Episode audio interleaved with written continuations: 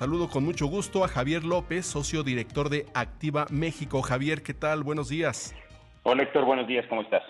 Bien, con un tema de actualidad, por supuesto, y en el que todos tenemos que estar involucrados y saber qué es la protección civil y los desastres naturales en México. ¿Cómo, cómo los evaluamos, Javier? Así es, Héctor. Hicimos esta encuesta, evidentemente, ante los, la situación en Acapulco y y, la respuesta que ha tenido la sociedad civil, quisimos evaluar la opinión de los mexicanos este, en, este, en este tema específico. Héctor, hicimos en Active de Wow Factor 800 entrevistas a nivel nacional para entender qué es lo que piensa la gente sobre este tema. Y fíjate, el primer dato que salta en la encuesta es la alta percepción de vulnerabilidad que los mexicanos sentimos ante eventos y desastres naturales, Héctor. 79% de los encuestados mencionaron sentirse así ante la posibilidad de que algo ocurra, es decir, hay un nivel de sensación de que algo eventualmente puede ocurrir y, y somos vulnerables. Obviamente esto se regionaliza, mientras en el Valle de México y sur del país los terremotos son el riesgo percibido más importante. En los estados costeros, las inundaciones, huracanes y tormentas destacan. Esto aquí hablamos de toda la costa del Pacífico y sobre todo el, sureste del país. Y en el norte se mencionaron temas como sequías e incendios. Independientemente, Héctor, del fenómeno natural del que se trate, es evidente que en todas las zonas del país existe esta sensación de que algo puede pasar. Y yo creo que son eventos como Otis los que recuerdan que vivimos en una geografía que pues naturalmente muy privilegiada, pero también muy vulnerable eh, por lo mismo, Héctor. Hablamos específicamente de Otis y Acapulco. Preguntamos cuál es el nivel de urgencia que le dan los mexicanos al tema. Y fíjate, aquí resalta que 96% de la encuesta, prácticamente se podría decir la totalidad, lo ubican como grave o muy grave casi unánime la opinión con otros temas eh, que hemos investigado, como por ejemplo los terremotos de 2017, el terremoto de 2017 en la Ciudad de México, perdón, y en otros estados, eh, a ese nivel la gente está asociando el evento de Otis y Acapulco.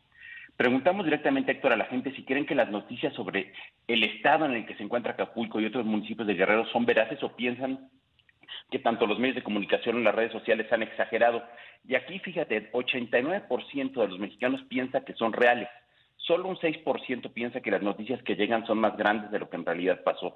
Es decir, esta es otra señal en la encuesta de que la ciudadanía a nivel nacional está preocupada por la situación de Guerrero, específicamente de Acapulco. Aquí, Héctor, sin ánimo de polemizar al respecto, también una opinión extendida de que una tragedia como esta se pudo haber minimizado o al menos haber evitado eh, muertes o, tantas muertes. Si se hubiera prevenido a la gente mejor como se, que como se hizo. 77% opina que la comunicación y prevención ante Otis fue deficiente y pudo haber sido mejor.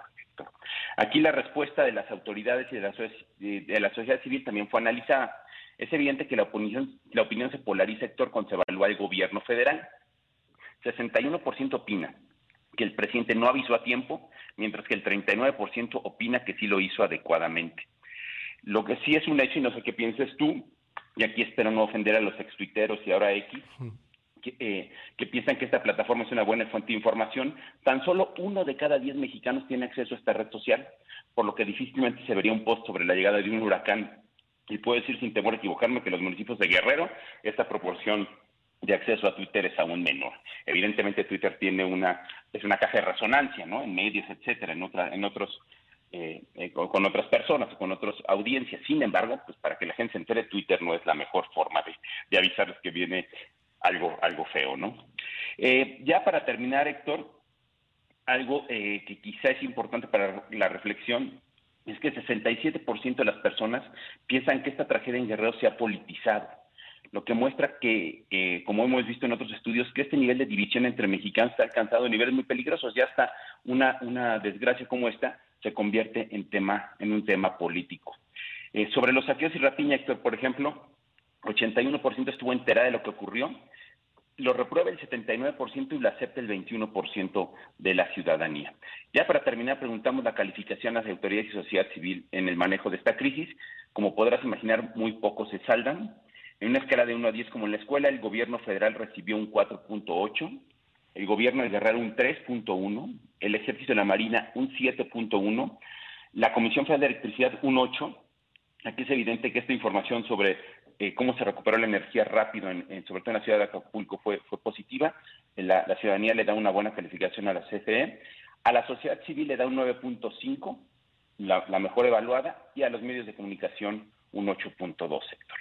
Pues sin duda México ha avanzado mucho en materia de protección civil desde 1985. Eh, sin embargo, yo creo que Otis nos recuerda que ante la naturaleza, Héctor, no se puede bajar la guardia jamás.